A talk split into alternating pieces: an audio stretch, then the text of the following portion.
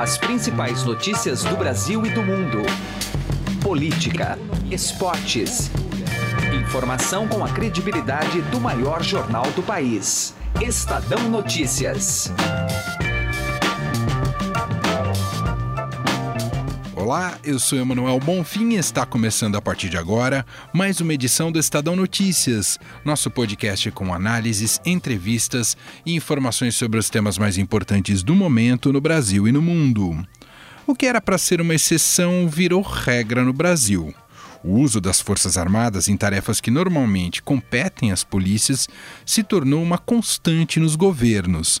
A medida extrema, a pedido do presidente da República, costuma ser justificada por crises profundas na segurança pública. O problema é que a banalização da GLO, Garantia da Lei e da Ordem, tem gerado importantes distorções, em geral, aumento da letalidade, além do desgaste de imagem e de função do Exército. O caso do músico Evaldo Rosa no último dia 7 é simbólico. Foi morto após uma equipe de militares disparar 80 vezes em seu veículo. Ele estava acompanhado de sua família e se dirigia para um chá de bebê. Seu carro foi confundido com o de assaltantes. O crime, somado ao fracasso da intervenção federal recente no Rio de Janeiro, levou a algumas questões inevitáveis, tais como até quando militares vão cumprir papel de polícia no Brasil? Conversamos sobre este tema, entre outros, com Silvia Ramos, coordenadora do SESEC, Centro de Estudos de Segurança e Cidadania da Universidade Cândido Mendes. Estadão Notícias é publicado de segunda a sexta-feira, sempre às 6 horas da manhã, e você pode nos seguir e assinar gratuitamente em múltiplas plataformas: iTunes, Deezer, Spotify, Google Podcasts e qualquer agregador de podcasts. Seja bem-vindo e bem-vinda e boa audição. Estadão Notícias. Alguma vez você já parou e pensou o que 1% pode fazer a mais pela sua previdência? Pode parecer muito pouco, mas faz a conta aí. Em alguns anos, essa diferença pode render uma viagem, uma casa ou até mesmo mais tranquilidade na sua aposentadoria. Agora, não vai descobrir isso só lá na frente, não, né? Compare agora aonde rende mais. E eu garanto para você que a XP é uma ótima opção para sua previdência. Acesse xpi.com.br e traga sua previdência para XP. XP Investimentos, mudando para sempre o seu jeito de investir. Estadão Notícias. O nosso contato agora é com Silvia Ramos, coordenadora do SESEC, Centro de Estudos de Segurança e Cidadania da Universidade Cândido Mendes, um pouco em face né, desse acontecimento trágico no Rio de Janeiro, que ceifou a vida de um músico após a ação de 10 militares. Os registros falam de 80 tiros disparados e depois a repercussão que isso tomou, inclusive com o próprio posicionamento do presidente Jair Bolsonaro né, tentando passar um pano, digamos assim. Silvia Ramos, tudo bem? Seja muito bem-vindo, obrigado por nos atender. Olá, Emanuel, um prazer. Bom, Silvia, esse caso específico ocorrido recentemente no Rio de Janeiro, ele é o exemplo mais simbólico do fracasso da ideia do uso de militares para combate de criminalidade na segurança pública em ambientes urbanos? É sim, é um evento extremo, uh, radical que mostra o que podem ser os efeitos de tropas do exército nas ruas de uma cidade. Tropas despreparadas e lembrando sempre que os exércitos de todos os países, e do Brasil também é assim, o exército é, uma, é um segmento das sociedades preparados para a guerra. Então, seus soldados são formados para atuarem em situações de guerra, quando ocorre o deslocamento e soldados atuam em áreas urbanas de cidades, uh, atuando como se fossem policiais e polícia, uh, os desastres são muito frequentemente previsíveis. Aconteceu isso muito fortemente na Colômbia, num certo momento, acontece isso atualmente no México, e o Brasil, com a experiência de intervenção o ano passado, e com várias experiências aí do que eles chamam de GLO, garantia da lei e da ordem, quando tem uma crise, etc. E essa tragédia dos 80 tiros em Guadalupe, né? Essas experiências têm mostrado para nós os perigos que existem nessa confusão, quando você coloca forças armadas nas ruas da cidade, patrulhando como se fossem polícias. E como a senhora avalia especificamente a declaração do presidente Jair Bolsonaro da última sexta-feira que disse o exército não matou ninguém? A declaração do, do Bolsonaro, a declaração do governador, as primeiras declarações dos generais daqui do Rio de Janeiro, do Comando Militar do Leste, dizendo que militares respondendo uma justa agressão, a uma injusta agressão, etc. São declarações que, assim, é, essas autoridades que são claramente parciais não é? na análise do que as Forças Armadas fazem, reagem assim, no piloto automático, na primeira declaração, é uma coisa no sentido de defender militares do Exército que estão nas ruas, mesmo quando eles praticam a barbaridade de dar 80 tiros num carro. E veja só, esse carro era um carro com uma família de pessoas totalmente inocentes, etc. Mas e se, se fossem criminosos? 80 tiros, isso faz sentido? E se eles tivessem só dado dois tiros? Talvez esse episódio passasse despercebido. No dia anterior, não vamos esquecer que militares mais ou menos nessas regiões, nessa região, em torno é, de dependências das Forças Armadas, num outro bairro ali próximo de Guadalupe, atiraram e mataram uh, uma moto que vinha de dois, eram dois rapazes, um deles pegou a moto do pai sem que o pai soubesse e ele não tinha habilitação e ele tentou escapar de uma blitz. Isso é a coisa mais normal no mundo inteiro. Todo mundo que está numa blitz, policiais do mundo inteiro são treinados, porque alguém pode estar numa moto e não ter habilitação e quer escapar de uma blitz como não é para tirar. Blitz não são para matar e muito menos uh, militares no meio da rua que portam fuzis não são para tirar e matar as pessoas e os cidadãos. Todas as declarações que não são neste sentido que eu estou dizendo, de condenar esse gesto, são muito preocupantes, porque elas podem ser tomadas por outros militares e até por policiais como um incentivo para a flexibilização do uso da força letal. Professor, a gente pode entender também esse caso como um alerta para governantes. Eu só não me, eu não me refiro apenas ao presidente Jair Bolsonaro, mas tivemos uma leva de novos governantes após a eleição que ascenderam ao poder muito uh, ligados a esse, a esse, tipo de narrativa de que é importante reagir com muita veemência, violência contra a criminalidade e contra os bandidos, uh, quase que numa escalada uh, de violência aberta e, de, e, declarada. Esse caso também serve um pouco de alerta que é preciso não só melhorar esse discurso, mas sofisticar o planejamento na questão da segurança pública? Eu acho que sim. Eu acho que governantes, autoridades do Brasil inteiro precisam estar muito alertas e muito conscientes de que o que eles dizem, principalmente as lideranças eleitas, de o que eles dizem podem ter consequências ali na ponta final. De todos os servidores, mas principalmente de militares e policiais que portam armas de fogo e que tem o poder de atirar e depois, então, agora, principalmente com essa lei do ministro Sérgio Moro, que ele quer fazer passar no Congresso, que flexibiliza, quer dizer, que, digamos assim, uh, autoriza o uso da força letal, autoriza que algum policial mate alguém e que não seja condenado ou que tenha condenação pela metade da pena ou com pena nenhuma, se ela foi, se aquele gesto, mesmo errado, mesmo totalmente incorreto, foi uh, realizado em momento de surpresa uh, ou de forte emoção. Acho que declarações hoje no Brasil, esse episódio da família de Guadalupe com 80 tiros num carro, eu acho que é uma grande alerta para autoridades de que declarações e conversas que podiam fazer sentido para eles naquele momento eleitoral, do ponto de vista eleitoreiro, porque ele ia ganhar mais votos, Agora, como governantes, elas podem produzir mortes. Em que medida, professora, esse caso do Rio pode estar ligado ao, ao período de intervenção militar oficial no estado do Rio de Janeiro? É quase, seria quase uma consequência natural?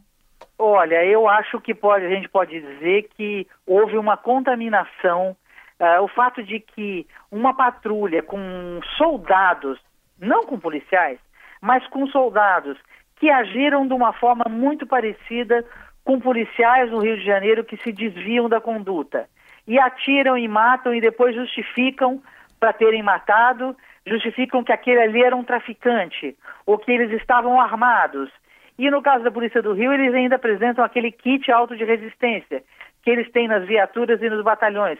É uma arma velha, um pouco de drogas, um radinho transmissor, e eles põem aquilo na mão da pessoa que morreu, como se aquilo justificasse a morte. Acho que a reação desses militares, após terem cometido essa barbaridade, desse erro bárbaro, ter dado não um nem dois, né, mas 80 tiros numa família, a reação mostra uh, um efeito de contaminação desse quase um ano do ano passado, uh, em que houve a intervenção, nós monitoramos 711 operações no Rio de Janeiro, nesse período da intervenção. Dessas, 29,8%, ou seja, quase 30%, ou seja, 220 operações tiveram a participação direta das Forças Armadas, junto com Polícia Civil, junto com Polícia Militar, junto com BOP, junto com CORE, com choque, etc. Eu acho que sim, infelizmente, a gente pode dizer que os militares desse quartel, digamos assim, copiaram aquilo que de pior existe na tradição da Polícia Militar do Rio de Janeiro. E é também mais um reforço nessa cultura de que a, a, as camadas mais pobres da sociedade efetivamente são os que mais sofrerão do Estado esse tipo de uh, atitude bárbara como essa? Esse caso do Rio também, nesse sentido, reforça essa ideia? Com certeza. É, esses soldados agiram desta forma absolutamente excessiva de dispararem 80 tiros contra um carro que eles nem sabiam quem estava dirigindo, porque o suspeito, entre aspas, estava num, eram negros, estavam numa área predominantemente pobre, de estratos populares, e eles jamais agiriam dessa forma em Ipanema, em Copacabana ou no Leblon. Nunca fariam isso. Nessa área eles batem continências, sim senhor e boa noite. Nesse sentido também a gente pode dizer que essa política de segurança baseada na guerra às drogas, no inimigo, no bandido bom e no bandido morto, e no racismo, quer dizer, o bandido, quem é o bandido? O bandido é sempre o negro de uma área pobre, de uma área de periferia da cidade, não é? Então, uh, esse carro em Guadalupe, com essa família metralhada por 80 tiros, é uma espécie de signo uh, desta política de segurança que é não só violenta, incorreta, inefetiva ineficaz e produz mortes inúteis, geralmente de famílias e de pessoas negras, geralmente jovens e geralmente de pessoas que ficam sem voz para protestar em relação a essa política.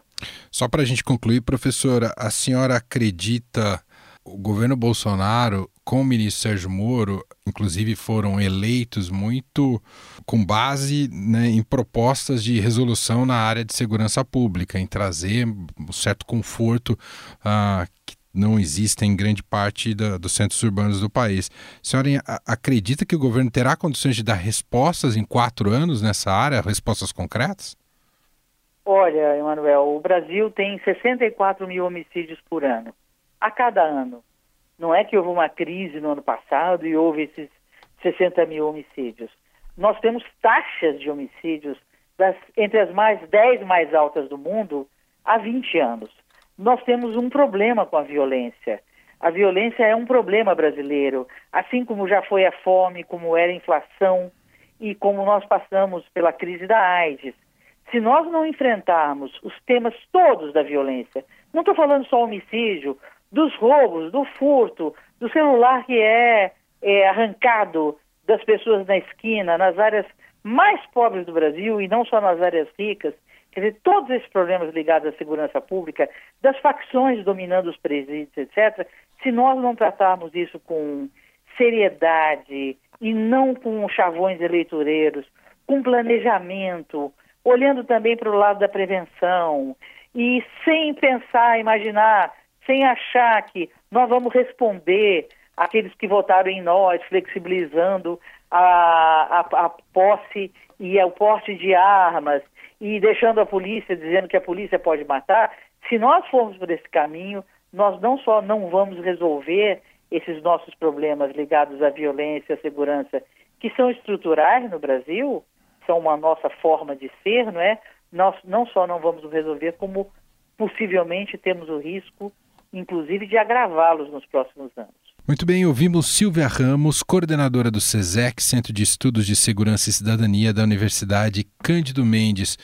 Professora, muito obrigado aqui pela atenção com a nossa reportagem. Um abraço.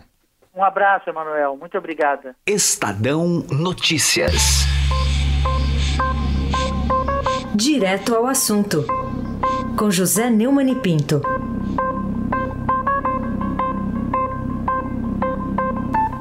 O advogado-geral da União, André Mendonça, deu um parecer favorável à decisão do presidente do Supremo Tribunal Federal, Dias Toffoli, de abrir inquérito a ser relatado por seu colega Alexandre de Moraes para investigar e punir quaisquer críticos que ou agressores dos membros da corte e dos seus familiares.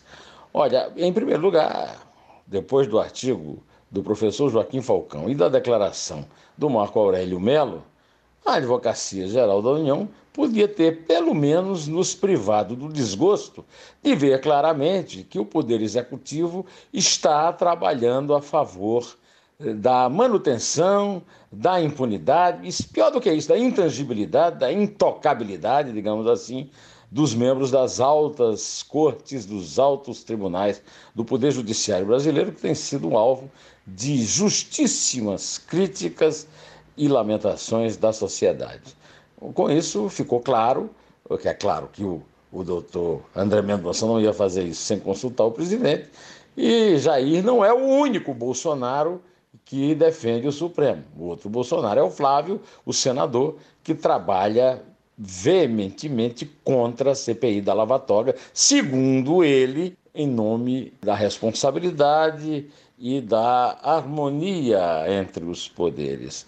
É, Lembre-se que o irmão dele, Eduardo Bolsonaro, já tinha sido muito criticado porque disse que para fechar o Supremo bastava um jipe, um cabo e um soldado. É claro que um democrata de verdade não apoia uma declaração irresponsável como essa. Mas qualquer pessoa que tem um mínimo de senso de civismo e de respeito à coisa pública não tem como aceitar nem o encerramento precoce da CPI da Lava Jato, nem esse decreto no qual o Dias Toffoli passa por cima de evidências legais como aquela lembrada pelo Marco Aurélio, né, que o Estado que investiga não pode ser o Estado que julga. Elementar, meu caro André Mendonça. José Neumann e Pinto, direto ao assunto. Estadão Notícias. Chegaram novidades no Shop Together, o e-shopping com mais de 300 marcas como Lenny Blanc, Schutz, Carol Bassi, além de marcas exclusivas como Mixed, Animale e Ricardo Almeida. E o melhor, você pode parcelar suas compras em 10 vezes sem juros e receber tudo em casa, com entrega imediata e troca fácil e sem custo. Acesse já e confira. Shop Together shoptogether.com.br. Shop Together se escreve Shop 2 Gather. O Estadão Notícias desta segunda-feira vai ficando por aqui. Contou com a apresentação minha, Emanuel Bonfim, produção de Gustavo Lopes e montagem de Nelson Volter. O diretor de jornalismo do Grupo Estado é João Fábio Caminuto. Para mandar o seu e-mail para a gente, podcast@estadão.com. Um abraço para você e até mais. Estadão Notícias.